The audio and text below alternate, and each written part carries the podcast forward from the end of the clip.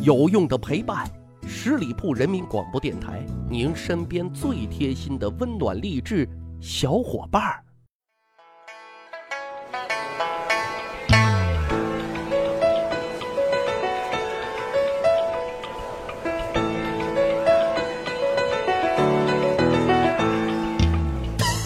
十里铺人民广播电台，趣吧历史，增长见识啊！欢迎各位收听《密史趣谈》。呃，很多朋友问啊，这个节目什么时候更新呢？咱们节目啊是每周二上午九点准时播出啊，感谢各位小伙伴的捧场啊。今天的节目呢，我们再来聊聊朱元璋啊。我知道听节目的朋友啊，很多都是明粉啊，明朝那些事儿大伙都挺明白。这其中关于朱元璋的段子的确很多啊，但是有一个段子，您随时拿出来都会会心一笑，就觉得这个有点残暴啊。爱面子的朱元璋有时候也挺萌萌哒。嘿嘿 哪个段子呢？啊，就说是一三七六年，明朝管司法的一个副部长如太素啊，给朱元璋打了一份报告，号称是万言书啊，长达一万七千多个字。朱元璋看了之后眼花，哎，就让秘书给他来念。念到一半多的时候，他还不知道这是要说什么呢。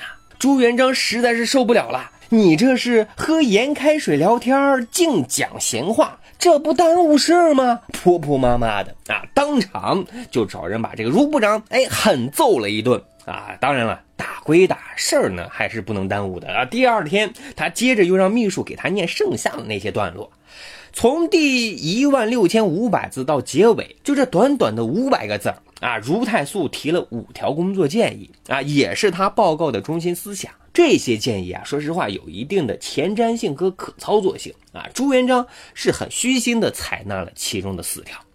事后呢，朱元璋就苦笑的说：“啊，你们都说啊，当大臣不容易，你以为当皇上容易吗？我需要的是接地气的、解难题的意见建议。可明明五百字就能说清楚，你老儒偏要整一大堆没用的，这不耽误事儿吗？”哎，说的挺有道理啊。但是啊，当时很多人对朱元璋这一种一言不合就出手、风风火火打屁股啊这种简单粗暴的工作方式有看法、有情绪啊。但是各位，如果您了解背后的缘由啊，对事情有了全面的理解，也许就能理解老朱的良苦用心了。当时的时事是什么样子的呢？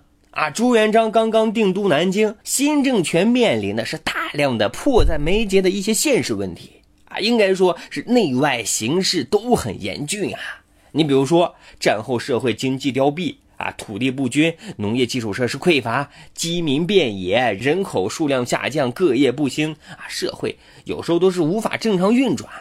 可是让他担忧的不仅仅是这些，而是自从打下江山之后，进城之后，明朝政权当中许多官员。那是贪图享受，不思进取啊！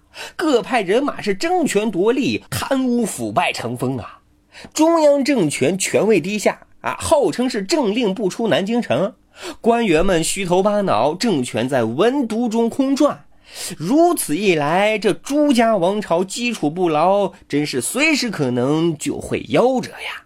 此时的老朱那真是心急如焚啊！他必须要有所作为啊，迅速扭转这些局面。于是，哈啊，就在狠揍如太素这一年，朱元璋从政治、经济、军事等各个方面啊，进行了一系列大整顿和改革。咱简单的说，比如说在制度上，他首先呢废除了元朝的行省制度，设三司啊，分管行政、军事和司法啊，构建了明王朝的行政和这个统治构架。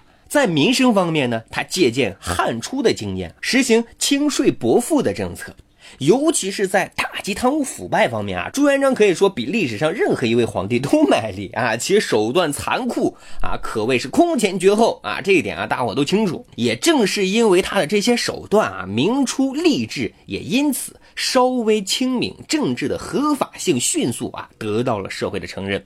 当然了，还有我们近期常说的行政效能方面，哈，朱元璋那就是大力整顿官吏的作风，极力的改善文风和会风，提高行动力。所以说啊，老朱是通过自己的身体力行啊，通过这个制度加榜样，将一些不着边际啊、不负责任的议事方式逐渐的改变了。啊，使得明朝的公文啊比较简练有骨啊，行政效能也是比较高的，整个政权的体制机制啊是比较顺畅的。好的，各位啊，咱好好总结梳理一下啊。试想，当初如果朱元璋放任官员们混日子、玩虚的啊，不要说成就伟业了，就是他老朱当一个啊临时的维持会长，我估计都很难。啊，当然了，现在很多史学家都说朱元璋是我国历史上最杰出的封建君主之一。他一生呢勤于政事，建树也很多，特别是创建了大量的制度典章，不但打下了明朝两百多年的基业，还一直影响到清朝。啊，也因此自明到清，中央集权的政治统一和统一的多民族国家的行政管理制度逐渐的完备。啊，所以说啊，我们了解了这些历史之后，现在看来啊，是不是应该好好感谢这个看起来是个老大粗、粗线条的朱元璋呢？十里铺人民广播电台《密史趣谈》，好玩有趣，长见识，长谈资。如果觉得还不错，来多多互动留言吧。欢迎大家关注十里铺人民广播电台公众微信账号。感谢大伙的收听啊，我们下一期再会。本期节目由十里铺人民广播电台制作播出。了解更多的资讯，请关注十里铺人民广播电台的公众微信和新浪、腾讯的官方微博。感谢收听，我们明天再见。